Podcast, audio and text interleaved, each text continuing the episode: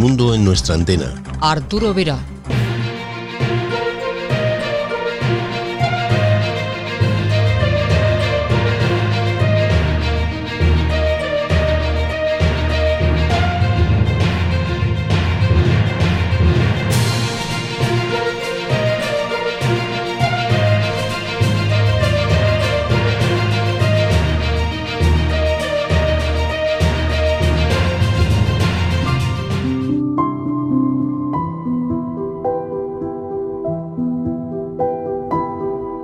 Amigos, eh, gracias por estar hoy aquí en un día histórico, creemos, para la radio, tanto en CB como en radioficción.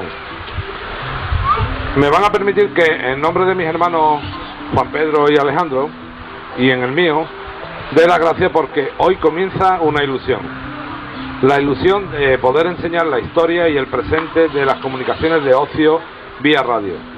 Desde aquí vamos a enseñar qué es la afición a la radio y la radioficción y a nosotros tres, como lo que nos gusta es la radio, pues ofrecemos la mayor colección de emisoras de bandas ciudadanas de Europa. Para los que no están en este mundillo, les explico.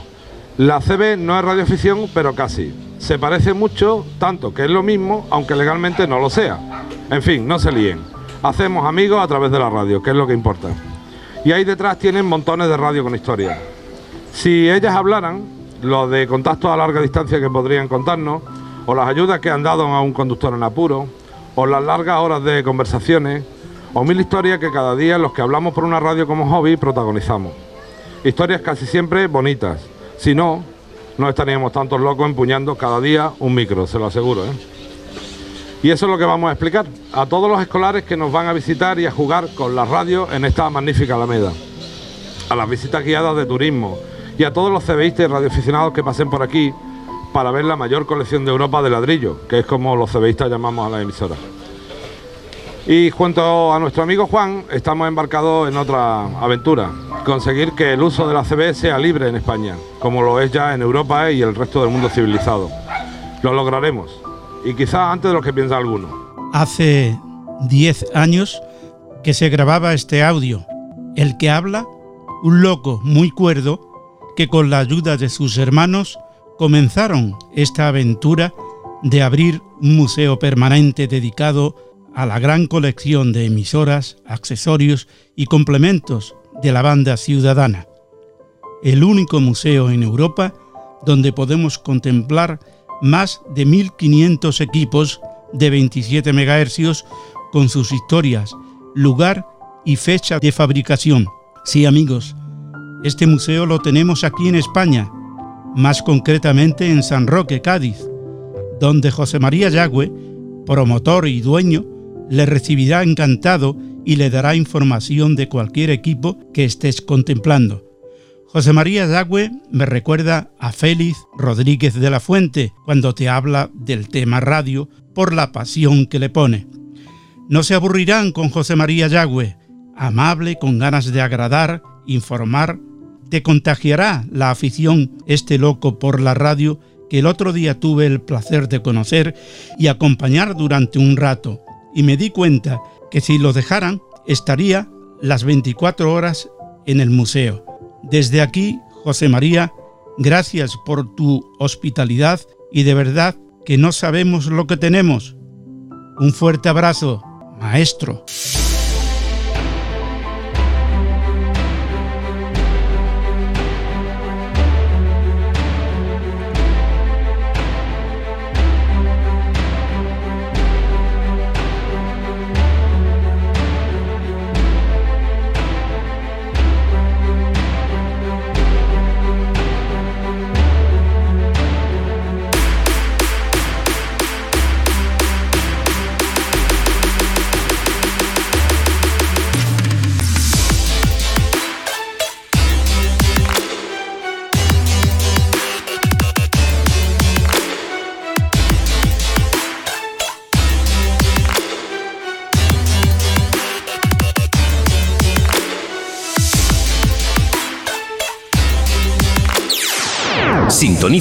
El Mundo en nuestra antena.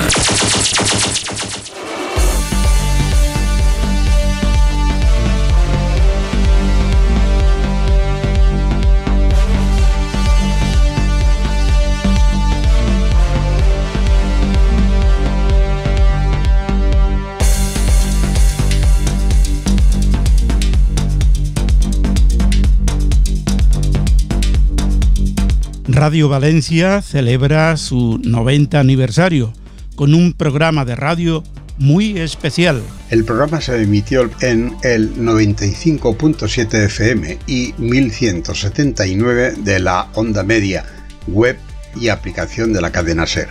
90 años de vida, 90 años de radio, 1931 a 2021. Pasan los años, pasa la vida y la radio siempre está ahí. 90 aniversario de Radio Valencia. La República Checa pone fecha al fin de la onda media y larga. El radioescucha.net publica que desde principios de este mes Ceski Rozlas Vodka emite información sobre su cierre en onda media. A finales de este año, Zensky Rozlas dejará de emitir en onda media y larga. En esta ocasión se empieza a emitir un aviso en los transmisores de amplitud modulada de Radio Vodka. Su objetivo es preparar al oyente para este paso. Los oyentes de la frecuencia AM de Vodka son alertados por un mensaje que anuncia que la emisión finalizará el 31 de diciembre de 2021. En las próximas semanas y meses, Radio Checa intensificará esta difusión. La emisión de la gama AM era muy cara para la radio checa. El director general de la Radio Televisión Pública, René Zaboral, ha confirmado en varias ocasiones que este reparto es del orden de decenas de millones de coronas al año. De Vodka, así como otras emisoras de radio checas, se emiten en el multiplex CRO, DAB, Plus, NFM y en línea. APP de código abierto para decodificar mensajes en Morse con el micrófono. Sí, es un transcriptor de código Morse en vivo totalmente carente de utilidad real, pero suficientemente interesante, intrigante y obsoleto como para descargarlo y ver qué tal funciona. Además es de código abierto y se puede mirar cómo funciona e incluso mejorar. La idea es sencilla, utilizar el micrófono del teléfono para escuchar los puntos y rayas del código Morse discriminarlos con un algoritmo y transcribir letra a letra los mensajes. Funciona con sonidos en vivo, con los de las películas y lo que encuentres por ahí. Eso sí, funciona de aquella manera, no es que tenga una precisión de relojero precisamente.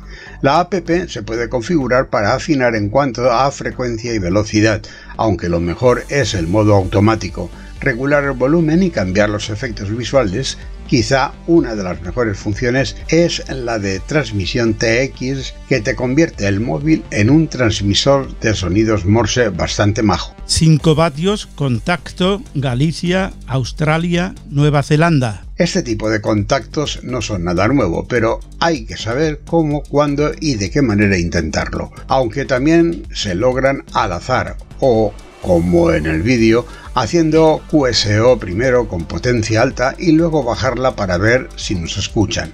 Habitualmente influyen dos cosas, la propagación y sobre todo las antenas utilizadas. Eco Charlie 1 Delta Japón, desde la provincia de Pontevedra, noroeste de España, muestra su QSO de 20.000 kilómetros en QRP 5 vatios con VK3IO pueden ver el vídeo en la página EcoAlfa 1 Unión Romeo Oscar. Gracias Vicente. Y ahora nos vamos con Manolo Meteorito y el amigo Angeloso como reportero en la pasada feria de Iberradio.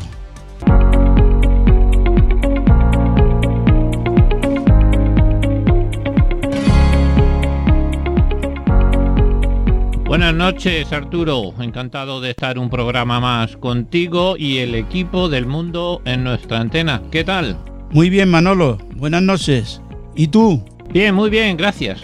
Como te digo, encantado después de volver a la rutina de este espacio, que por cierto la semana pasada, que no fue posible realizarlo, ya me tocó tranquilizar a compañeros y a compañeras que me preguntaban por ti y el programa. Así que a quienes nos seguís, aquí estamos todos de nuevo. Y vamos a empezar con algunas noticias de lo que se ha realizado en estos días y seguimos con un gran trabajo que nuestro compañero Ángel Angeloso nos ha preparado desde la feria de Iberradio. Luego lo escuchamos, pero primero las noticias. Cacería del zorro desde Chiva, Valencia. El pasado sábado 25 de septiembre, Radio Goniometría Deportiva Comunidad de Valencia, de manos de Michael y Sedal, pusieron en marcha desde la localidad de Chiva, Valencia, y como parrilla de salida en el Hotel La Carreta en el kilómetro 334 de la A3, como en otras ocasiones, una cacería. En esta ocasión consistía en localizar una baliza. Esta estuvo emitiendo en el canal 2 de finalizando con un vitamínico en la propia madriguera. Fiesta de la QSL en papel por FEDI EA. Recordar que el jueves próximo 30 de septiembre termina la fiesta de la QSL en banda ciudadana de la FEDI EA y que esta misma se ha ofrecido a facilitar el intercambio de QSLs en papel entre los operadores que han participado en la misma. Consultar detalles en su web www.fediea.org.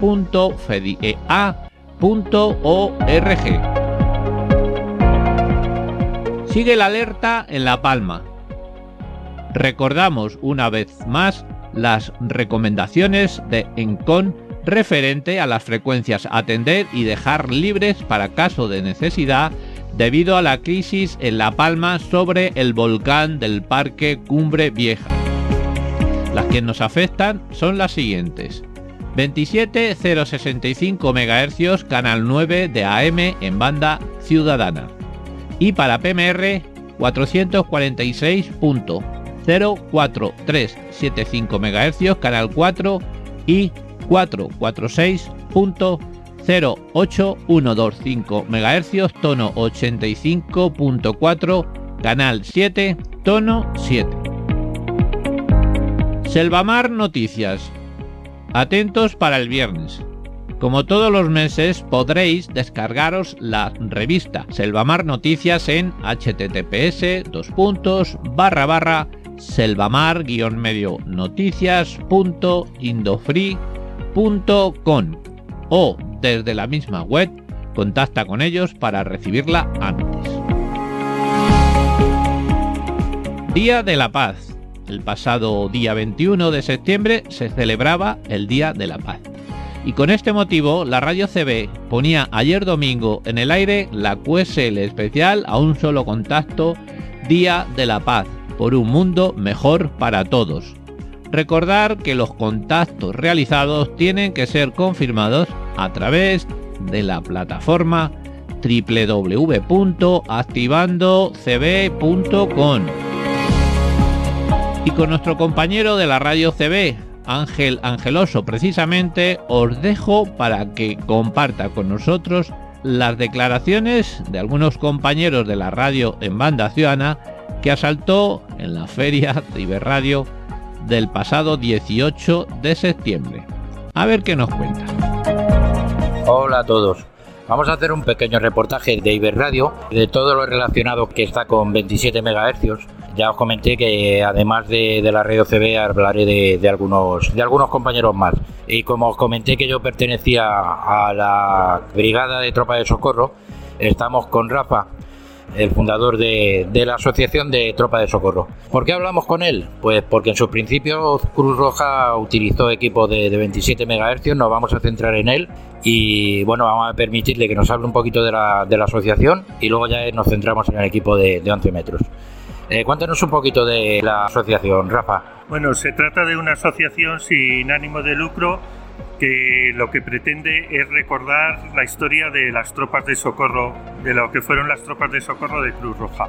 Eh, principalmente Cruz Roja utilizó para sus comunicaciones la banda de 2 metros, pero la Cruz Roja del Mar usaba los 27 MHz. ¿Qué equipos usaba? ¿De qué marca? ¿Si eran equipos estándar? ¿Qué tipo de equipos eran? Bueno, principalmente usó el CIC, que ese era comercial, y luego mandó a hacer un equipo especial para Cruz Roja del Mar. ¿En qué año fue eso? Eh, eso, el Cruz Roja del Mar se creó a principios de los años 70 y el equipo este fue encargado sobre el 75 más o menos. Se estuvo usando hasta 1988, que ya se disolvieron las tropas de socorro y, también la Cruz Roja del Mar. Pues ahí tenemos una curiosidad más sobre los 11 metros. Gracias a Rafael por la intervención. Saludos cordiales para los compañeros de la Asociación de Tropa de Socorro. Estamos con Isabel, 30 Postro Delta 300 que junto a 30 Fostro Delta 181 Guillermo están con Radio Naturaleza y Montaña. Entonces quería, queríamos saber un poquito y saber qué es lo que hacéis y qué es lo que tenéis pensado. Buenas, eh, Ángelos y compañía, Arturo y demás. Pues nada, eh, como ya creo que has destacado y has dicho que nos gustan las alturas, pues fusionamos algo que nos gusta, tanto la montaña como la radio. En este caso, bueno, pues hacemos tanto activaciones en CB como en HAM. Pues eso, hacemos vértices geodésicos, bueno, DMS, todo lo que conlleva en CB. Y luego en HAM, pues estamos haciendo últimamente, pues hacemos SOTA. El compañero, la 30 Foster Delta 181 como Eco Alfa 4 Gol Unifor Oscar. Entonces, bueno, pues esa es la misión que tiene, por decir así, Radio Montaña y Naturaleza en el mundo de la radio. Vale, o sea que también hacéis en otras bandas, principalmente en la banda de dos metros o en alguna otra banda más. Principalmente en dos metros, eh, que es donde se suele hacer en SOTA. O sea que hacéis los 27 MHz, 11 metros y 2 metros. ¿Y diferencia entre una banda y otra? ¿Las actividades funcionan igual? Bueno, pues a mí, ¿qué te puedo decir? Son distintas, pero son prácticamente igual. Una es un poquito más sociable en CB, porque siempre tienes la oportunidad de que puedes comunicarte o tener un, no un mini QSO, pero bueno, más o menos. Y en dos metros también se hacen bastantes activaciones eh, al respecto, se hacen muchos contactos y bueno, los QSOs pues no son tan factibles porque bueno, siempre hay ver la rapidez de hacer contactos, ¿no? Y no dijéramos que no es tan habitual hacer QSOs en dos metros, pero bueno, la verdad que las dos, por las dos bandas es, está, es divertido y bueno, pues disfrutamos mucho. Vale, pues nada, pues aquí tenemos un pequeño resumen de lo que hacen los compañeros de Radio Montaña y Naturaleza. Todas las actividades que ellos hacen las anuncian en Activando CB, la plataforma de Activando CB y poco más. Gracias por estar con nosotros, Isabel. Nada, gracias a vosotros y nada, nos seguimos aquí por aquí por Iber Radio dando una vueltecita. Hasta hasta otra. Hasta la próxima. Hasta la próxima.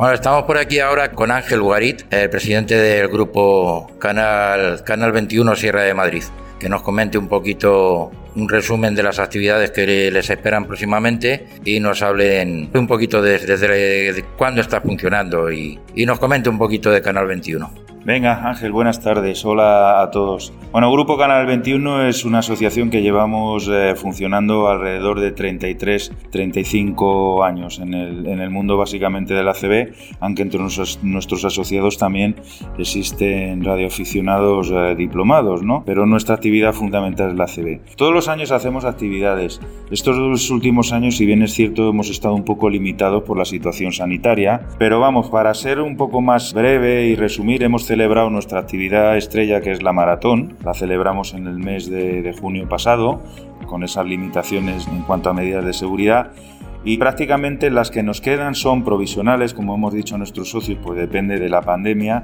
Nos quedan prácticamente dos, una que es la cena de, confraternización, que la solemos celebrar en este año, está programada para noviembre, si es posible, y una activación de un búnker que se llama Blockhouse número 13, que también ese será en diciembre, siempre y cuando las condiciones pues un poco lo permitan. Básicamente ese será. Eso no va a depender de la pandemia, eso va a depender del tiempo que haga, claro. Del tiempo que haga, efectivamente. Piensa que estamos en diciembre, bueno, pues si se quiere hacer radio, se hace radio y demás. Pero el tema de la cena sí un poquito va a depender de la pandemia, porque claro, al celebrarla en sitios cerrados, donde tienes que respetar básicamente unas medidas de seguridad, unos aforos, unas distancias, pues bueno, ya lo iremos viendo sobre la marcha y decidiremos, pero en principio están programadas para esa fecha. De todas maneras, os iremos informando a todos los que estéis a la escucha, a pesar de que yo me centro más en las actividades de la radio CB, también os, os comentaré cosas de agrupaciones y radioclubs amigos y ampliaremos la, la información. Pues nada, muchas gracias por este ratito y estamos a la espera de vuestras noticias. Venga, gracias a todos. Eh, os mantendremos informados a través de Ángel Angeloso y también por los canales nuestros de comunicación de las redes sociales, Facebook y demás. Buenas tardes. Gracias, Ángel. Está por aquí el amigo Manolo Meteorito, el entrevistador entrevistado hoy. Como sabéis, Manolo pertenece a Liga CB. Y cuéntanos, Manolo, ¿para qué sirve la Liga CB? ¿Y qué es lo que habéis hecho en, en Iberradio? Porque teníais algo, algo especial. Pues en Iberradio, bueno, buenas, buenas tardes o buenas noches o buenos días allí donde estéis y os encontréis. Bueno, muchas gracias Ángel por darnos la oportunidad también en este espacio que nos has preparado tan amablemente. Y bueno, primero decir que la Liga CB se creó en el 1993. Desde entonces pues ha ido evolucionando conforme ha ido evolucionando la banda ciudadana y principalmente se creó para aglutinar a asociaciones, asociaciones de banda ciudadana. Y es lo que hemos ido haciendo. La desgracia de todo este camino es que, bueno, como os decía, unas veces ha estado bien la banda ciudadana, otras veces no tanta, y hemos pasado de tener desde el principio, sus inicios, pues muchas asociaciones a tener pocas. Pocas o reducidas. De momento tenemos las justas. Actividades no hacemos ninguna, todas las dejamos a las asociaciones miembros, que son las que promocionan y hacen esas actividades. Y el resto del trabajo principalmente representativo, que es el que hemos venido haciendo y principalmente con la administración no solamente nacional, sino que también europea, que es de donde viene buena parte de todas las leyes y normas que nos rigen. Y sobre la asamblea que habéis tenido hoy, algo que tengas que aprovechar y comunicar ya a los asociados. Bueno, pues hemos tenido dos, porque el año pasado no pudimos hacerla por las razones obvias que todos conocéis y bueno, la junta directiva pues ha quedado, ha, habido pocas variaciones, ¿no? El presidente sigo siendo yo, se ha elegido por, por unanimidad y ya el resto de los cargos sí que ha habido algún cambio, pero vamos, la dinámica de trabajo va a seguir siendo exactamente la misma. Bueno, pues yo creo que ya con esto es suficiente. Que sepáis que existe la liga de, de, CB y poco más que comentaros. Agradecerte, Manolo, de nuevo el espacio que has cedido, centrándonos más, centrándome yo personalmente más en la agrupación en la radio CB y agradecerte que te hayas dejado ser el entrevistador entrevistado. Pues un gran placer, Ángel, ¿qué te voy a decir? Venga, muchas gracias. un abrazo para todos. Adiós. 73.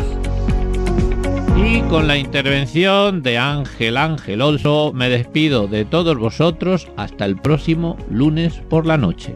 Os esperamos. 73.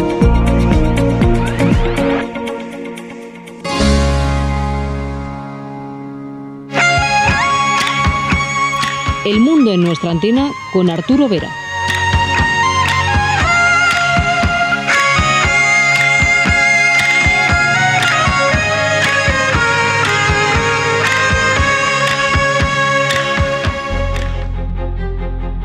Te recordamos que puedes escuchar nuestro podcast en cualquier momento.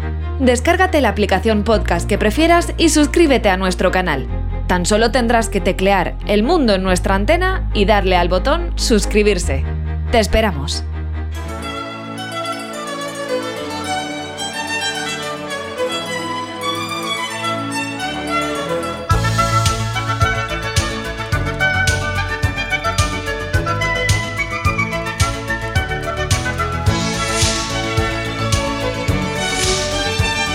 Esta es la sintonía de encuentro en el aire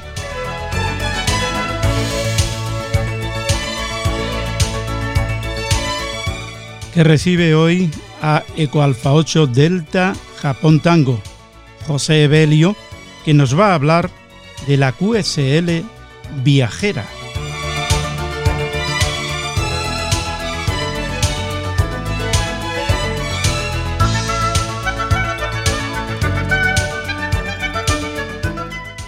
José, gracias por participar en este tiempo de radio. Muchísimas gracias a usted, don Arturo, por contar conmigo y con mi pequeña historia. José, ¿qué es la QSL Viajera?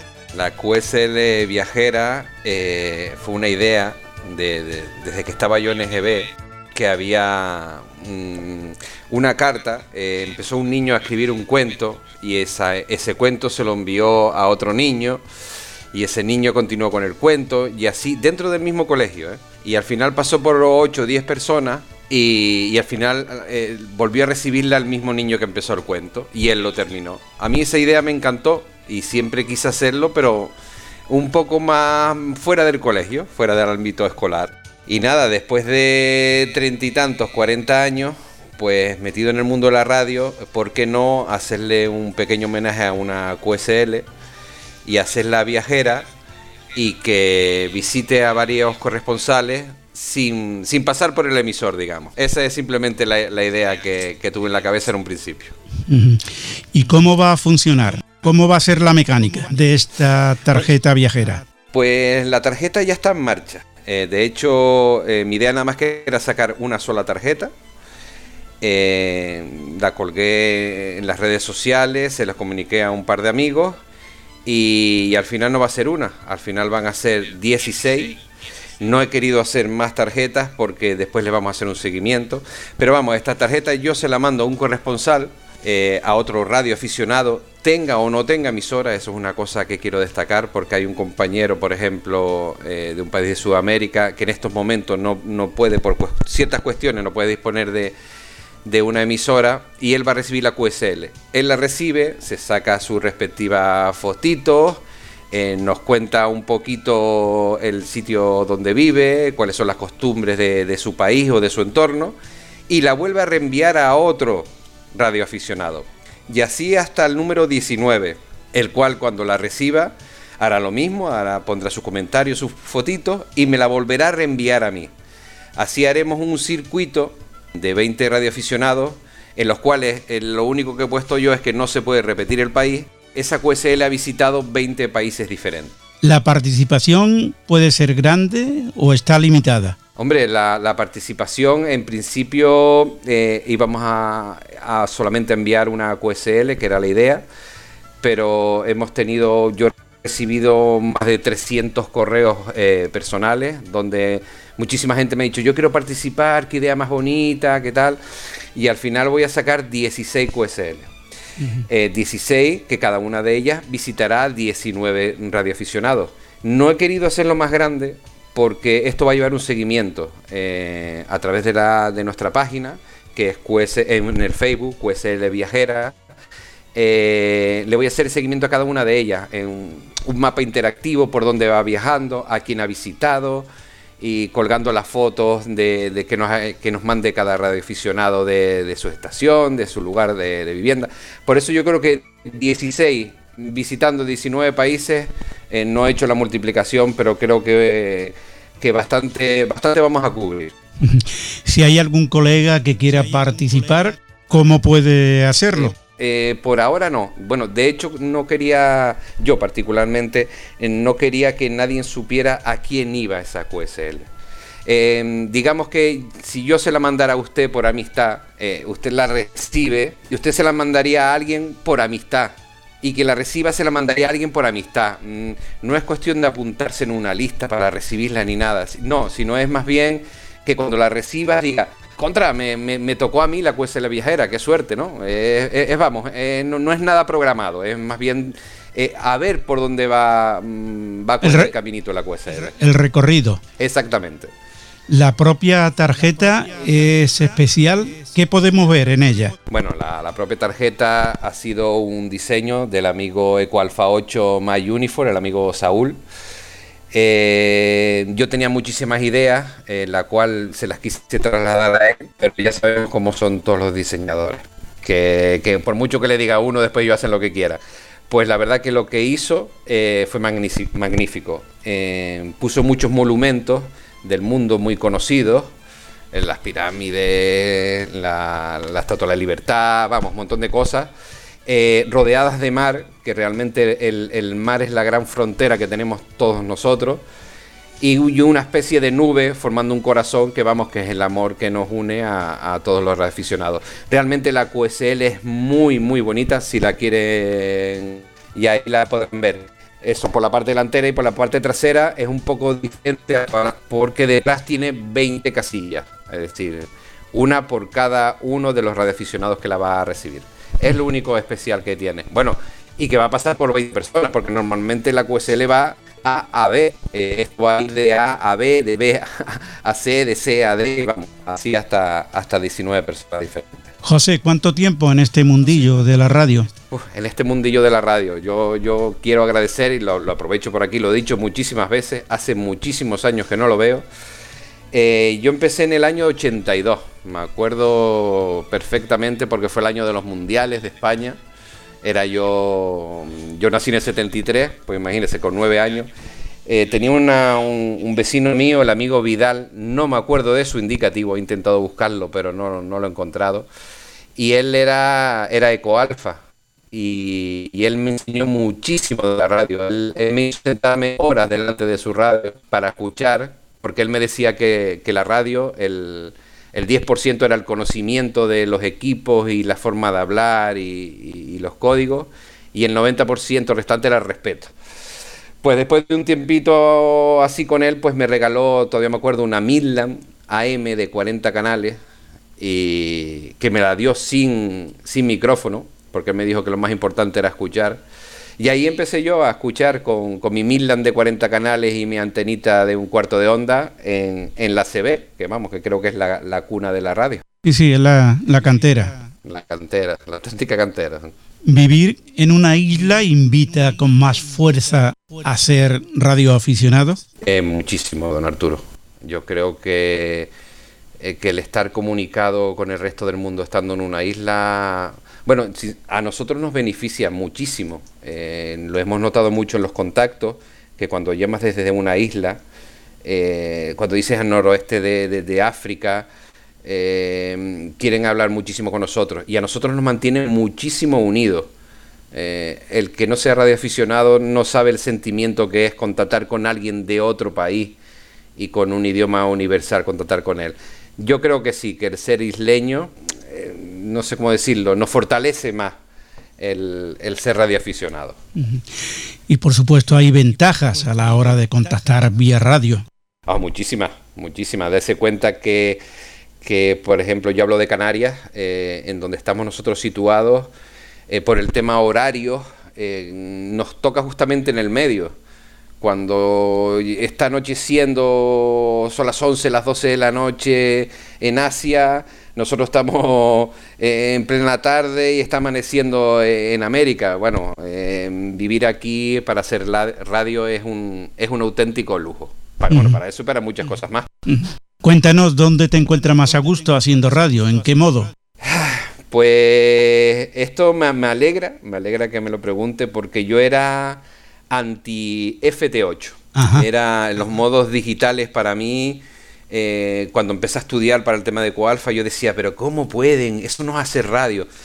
Yo creo que el comunicarse con otra persona a través de una radio en cualquier tipo de los modos es fantástico. El FT8 a mí me ha encantado porque en todas partes del mundo no hay gente que tenga eh, posibilidad de tener buenas antenas, de tener buenos equipos, de tener amplificadores.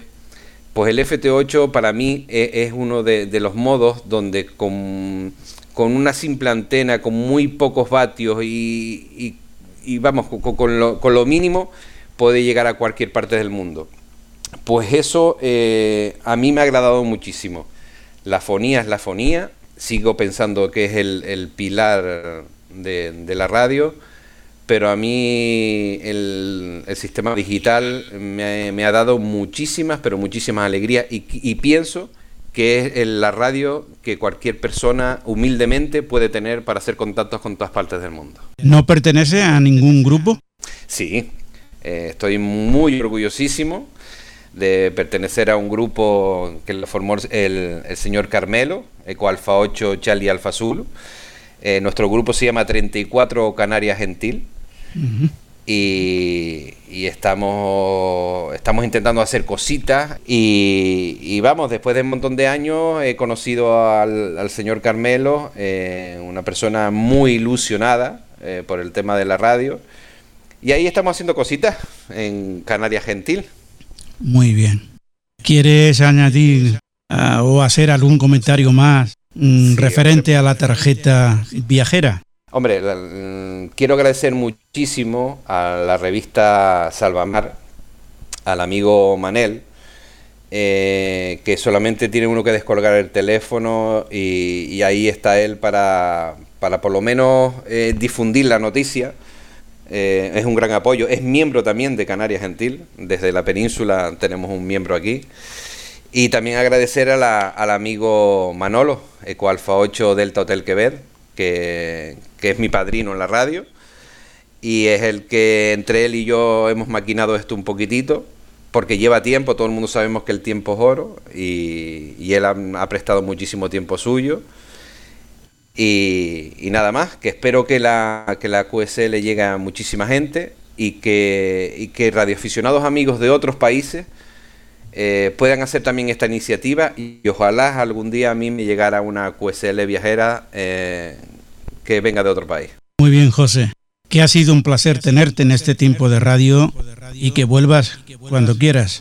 Muchísimas gracias a usted, don Arturo. La verdad que, que, no me lo esperaba, no me lo esperaba. Para mí es una emoción y sabe usted que hemos estado hablando unos días, unos días antes eh, que, para mí ha sido muy importante que usted se haya puesto en contacto conmigo, porque esto fue empezó como un juego y, vemos que hay mucha gente ilusionada y, queremos que esa ilusión se haga cada vez más grande. Vamos, que el protagonista aquí ni soy yo, ni es el amigo Manolo, ni es el amigo Saúl. Aquí lo que queremos que, que la QSL, que es lo que siempre hemos deseado recibir, abrir ese buzón y ver una QSL de un contacto, pues, pues sea, sea viajera y, se da a conocer. Muchísimas gracias a usted, don Arturo, por haberme llamado. ¿eh? Gracias a ti y suerte con este proyecto. Muchísimas gracias y suerte usted también con el programa. Sintonizan El Mundo en nuestra antena con Arturo Vera.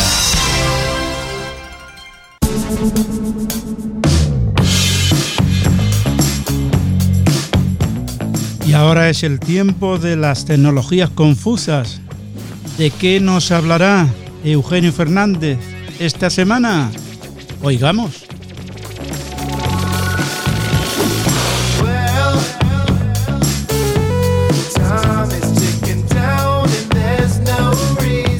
Arturo, muy buenas noches. Verás, antes de comenzar quisiera saludar, como no puede ser de otra manera, a todos los amigos que se dieron cita el pasado día 18, este fin de semana, este sábado, en Iberradio, en Ávila donde atrajo pues a multitud de amigos desde todas las provincias de España. Y quisiera saludarles porque no solo a ellos, sino también haciendo una mención especial a la organización, en este caso de, de Iberradio, porque mm, no es nada fácil el volver a reabrir eh, las puertas de esta célebre ya eh, cita eh, después de todo lo que hemos pasado durante esta pandemia y no solo lo difícil sino de abrir las puertas sino lo difícil de pues bueno de alguna manera llevar a cabo todos todas estas restricciones que debido a la pandemia pues tenemos que, que respetar verdad si no es menos cierto de que los asistentes pues bueno facilitaron mucho el trabajo en general porque bueno todos eh, se hicieron partícipes de, de alguna manera de estas restricciones y facilitaron, como dije, a la organización, pues todo el mundo llevó su mascarilla, eh, se guardó las distancias de seguridad, se respetó todas las indicaciones que desde la organización implantaron, ¿no? Y gracias a ello pues el éxito fue tremendo, fue tremendo con una gran afluencia de, visitantes como digo y como no podía ser menos pues nosotros hemos estado allí saludando a todos los amigos que eh, nos hemos encontrado, conociendo a algunos amigos nuevos y haciendo también una mención especial y un saludo a a Manel, ya de esa afamada y bien afamada, ¿no? bien merecida revista Selvamar en Noticias y a toda la familia que, bueno, allí nos encontramos y disfrutamos verdaderamente de un día maravilloso y bueno, quiero y espero que sea así, que este nuevo encuentro en Iberradio, esta nueva apertura de puertas, pues sea la antesala de la normalidad que todos tanto esperamos, ¿verdad?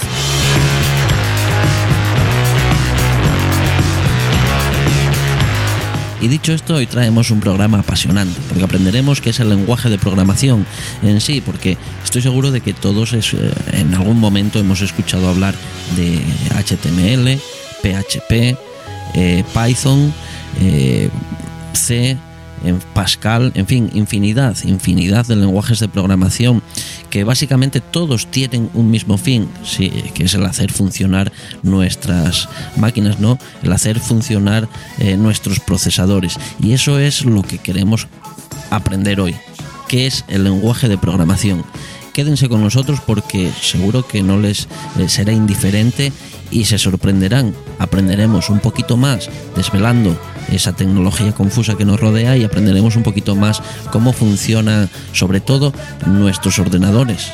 Todos, yo creo que la mayoría de todos nosotros tenemos o nos hemos sentado eh, enfrente de un ordenador eh, o nos sentamos en cualquier momento, ¿verdad? Enfrente de nuestro ordenador o de cualquier otro, en la oficina, en el trabajo y todos sabemos trabajar con las aplicaciones, pero lo que desconocemos es realmente cómo se hacen esas aplicaciones. Estén atentos, quédense con nosotros porque estoy seguro que les sorprenderá.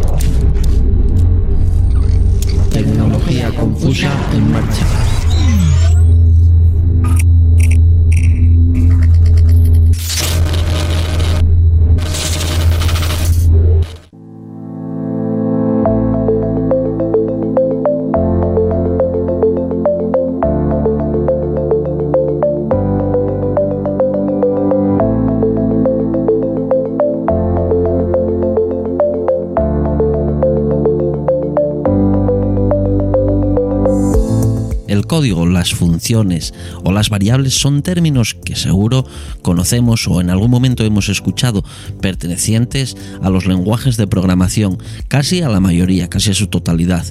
Todos tienen un denominador común, el hacer funcionar nuestros dispositivos informáticos, el hacer funcionar, eh, correr nuestras aplicaciones. Y aunque no es menos cierto que para, los, eh, que para la mayoría de los mortales esto carece de importancia, también es interesante el saber cómo funcionan las cosas. Esa es nuestra misión. Y estoy seguro que nada mejor que de la mano de un ingeniero especialista eh, precisamente en lenguajes de programación como es Alejandro Serrano, seamos un poquito instruidos y aprendamos unas mínimas e interesantes nociones sobre el tema. Estén atentos.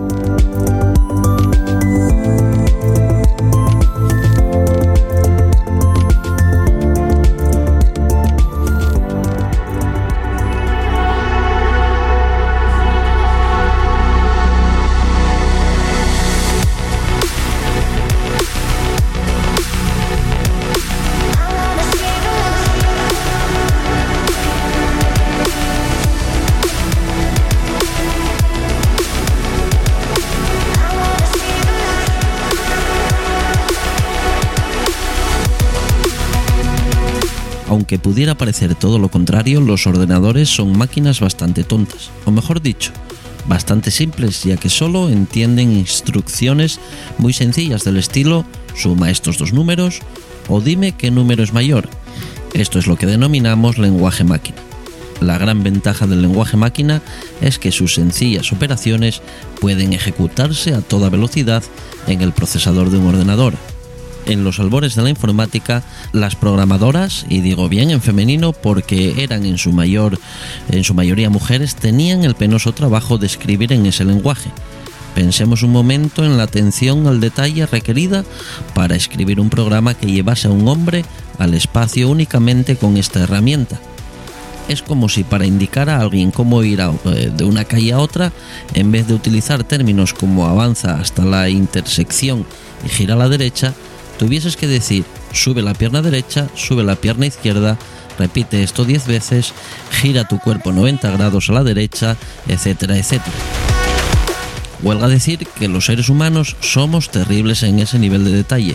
Mantener únicamente el lenguaje máquina habría condenado a los ordenadores a ser usados únicamente por especialistas.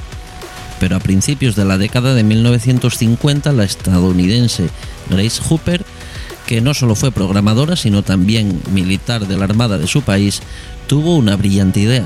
¿Por qué no escribir un programa que tradujese órdenes escritas en inglés al lenguaje máquina? Y así nació la idea de un compilador. En el mundo de la informática se denomina compilador a todo aquel programa que traduce de un lenguaje de programación a otro. La dirección más habitual es compilar un lenguaje cercano al humano, comúnmente denominados lenguajes de alto nivel con lenguaje máquina, aunque en la actualidad se pueden encontrar también compiladores entre diferentes lenguajes de alto nivel. Siguiendo con nuestro ejemplo anterior, nosotros escribimos avanza hasta la intersección y el compilador lo traduce a la secuencia de movimientos necesarias. La característica más importante de los lenguajes de programación de alto nivel es que proveen abstracciones que evitan tener que lidiar con detalles mínimos. Los diferentes lenguajes ofrecen diferentes niveles y formas de abstracción. Sin embargo, casi todos comparten unas ideas generales. Dentro del ordenador, la localización de los datos se expresa como lugares en el procesador denominados registros en la memoria o en algún dispositivo externo. Aparte de su enorme complejidad, existe otro problema en el lenguaje máquina. No existe un único lenguaje máquina, sino que cada nuevo modelo de procesador introduce variables respecto a los demás. Si bien es posible que distintos modelos de procesador compartan gran parte de su lenguaje en máquina, entonces hablamos de que tienen la misma arquitectura, esto significa que un programador tendría que aprender un nuevo lenguaje cada vez que un procesador entre en el mercado. Visto de otro modo, es como si con cada nueva escoba tuviésemos que aprender a barrer de nuevo. La introducción de los compiladores como intermediarios entre el lenguaje de alto nivel, recuerden, el lenguaje más cercano al nuestro, y el lenguaje máquina o a la máquina solventa gran parte de estos problemas. Podemos crear varios compiladores que entiendan el mismo lenguaje en un extremo de la comunicación, pero produzcan diferentes lenguajes máquina. Así no necesitamos nada más que un grupo pequeño de expertos para mantener los compiladores al día, y la mayor parte de los programadores pueden ignorar los vaivenes del mercado y continuar escribiendo de la misma manera que lo hacían, eso explica que lenguajes que ya existían hace años o hace décadas puedan seguir usándose en la actualidad. Del mismo modo que el lenguaje humano permite infinitas variaciones, así lo hacen los de programación.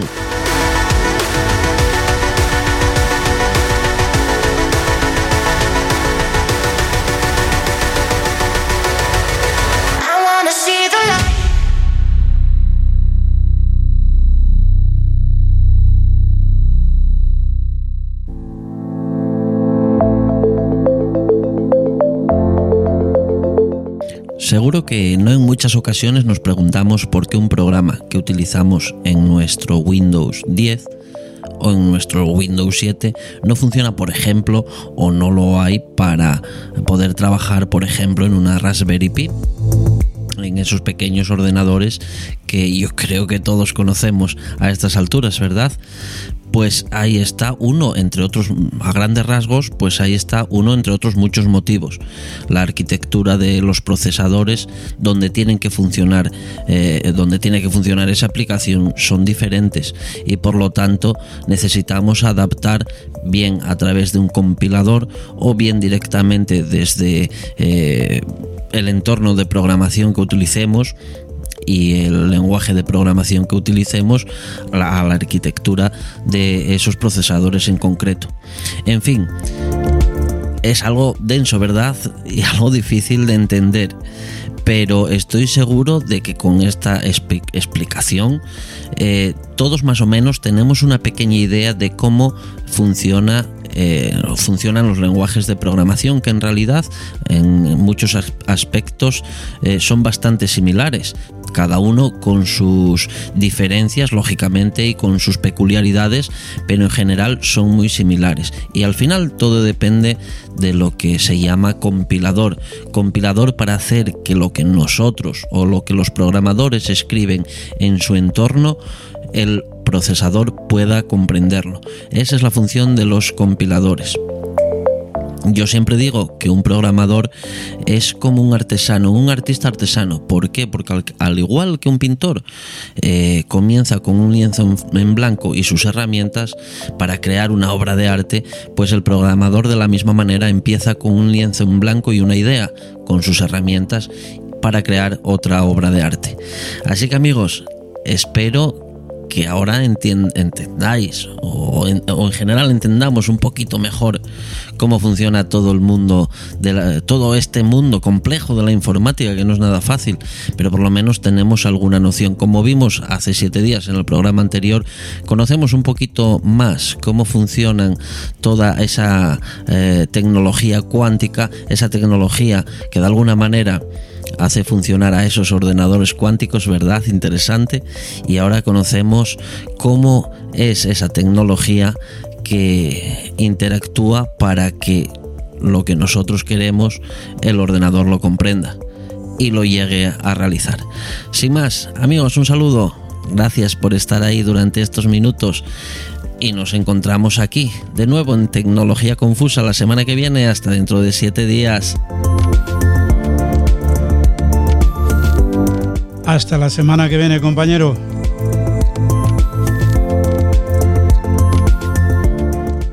Disfruta el DX, distancia desconocida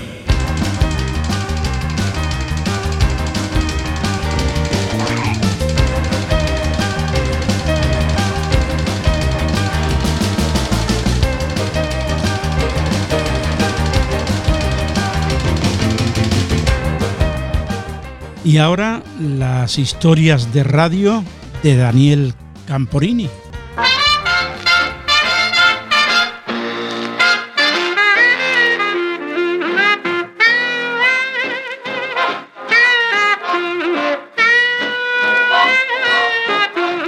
Al llegar las tropas aliadas a Berlín en mayo de 1945, de aquellos más de 100 transmisores de la potente radiodifusión alemana, pocos quedaban en condiciones de funcionar y aún estos habían sido abandonados por su personal.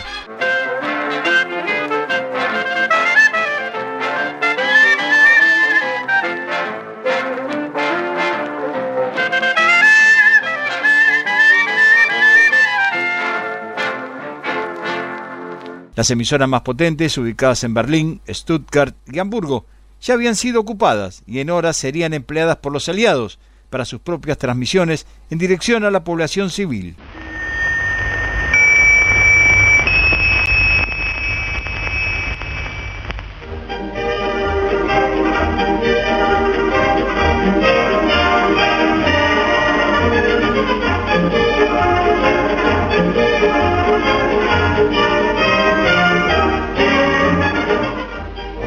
Rundschau am Abend.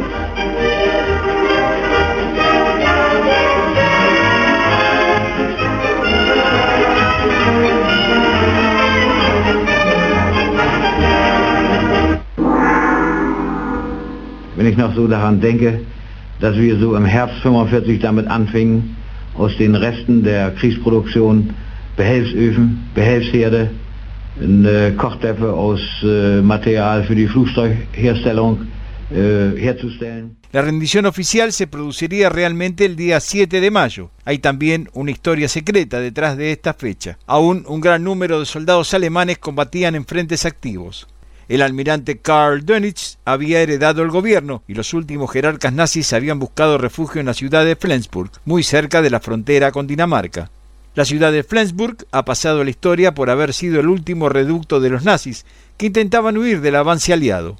Muchas personalidades alemanas fueron arrestadas allí, entre ellas el famoso propagandista William Joyce, Lord Howe, que fue reconocido por su voz cuando intentaba cruzar la frontera hacia Dinamarca. Herido en una pierna, fue arrestado, enviado a Inglaterra, juzgado y ahorcado en 1946 por el cargo de traición. Flensburg no solo fue el reducto del último gobierno nazi, también fue el sitio desde donde éste se hizo escuchar a través de la radio. Radio Flensburg nunca tuvo una participación trascendental, en gran parte por ser una estación de onda larga de baja potencia, y jamás poseyó emisores de onda corta. Solo se limitaba a retransmitir a Radio Hamburgo. La emisora había sido instalada por la empresa Telefunken y empleaba la frecuencia de 191 kilociclos en la banda de los 1571 metros. Solo ostentaba una posición estratégica, porque Flensburg es un puerto que conectaba con la vecina Dinamarca.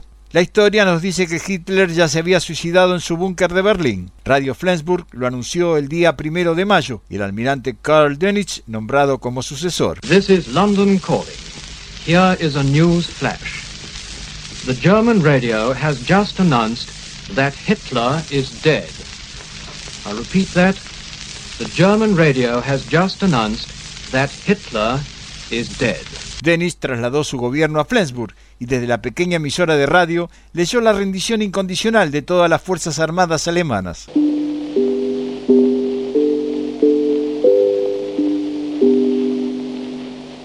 Uhr und drei Minuten. Reichssender Flensburg und die angeschlossenen Sender.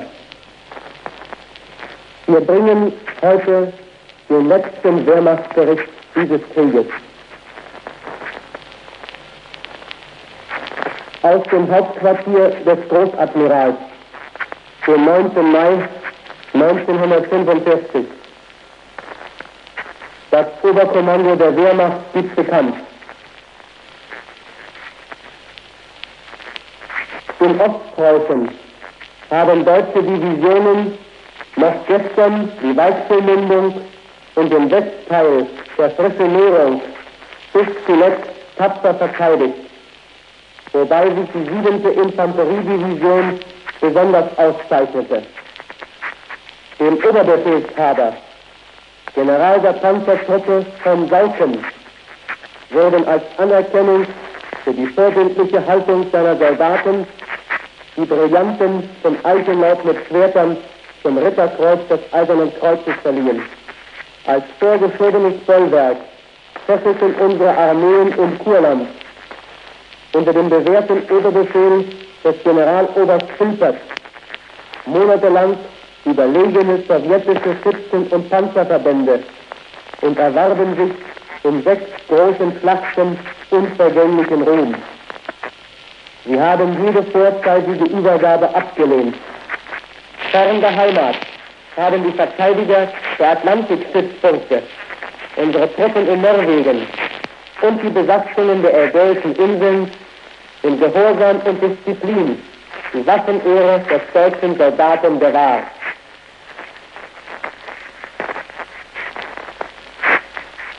Seit Mitternacht schweigen nun an allen Fronten die Waffen.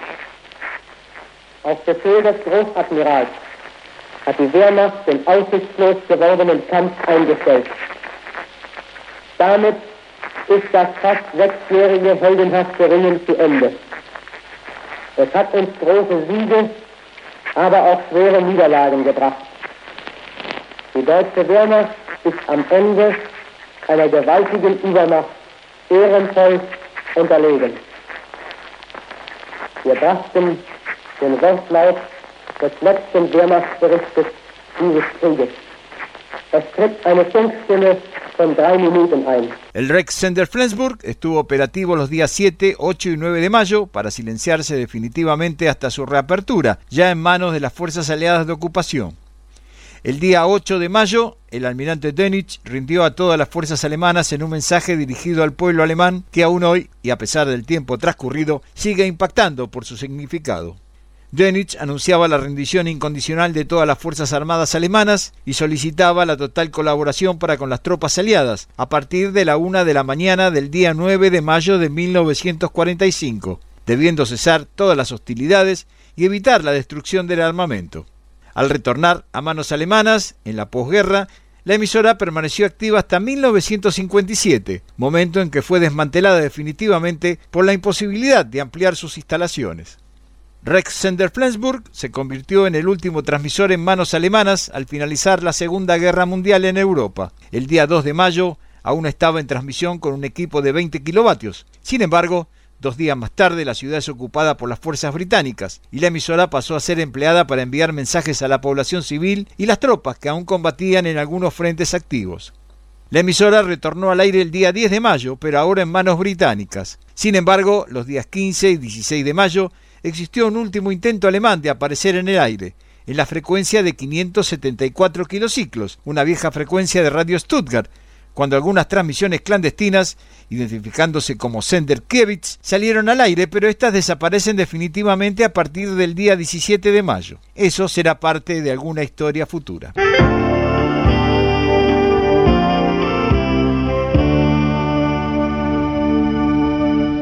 Desde Munro, Buenos Aires, República Argentina, les habló Daniel Camporini.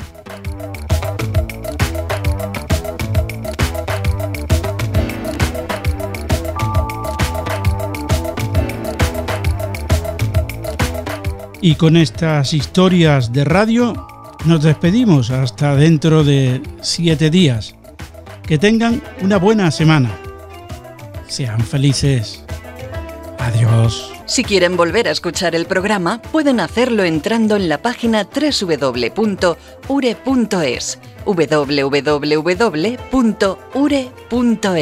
Y hasta aquí, El Mundo en nuestra antena, en su edición semanal. Una producción de Radio Centro, Valencia, España, para todo el mundo, dirigido y presentado por Arturo Vera y la ayuda técnica de Lola Barrios. El mundo en nuestra antena. Un programa para los aficionados a las telecomunicaciones, radioafición, internet, broadcasting, onda corta. Y todo lo que tiene relación con este mundo maravilloso que es la radio.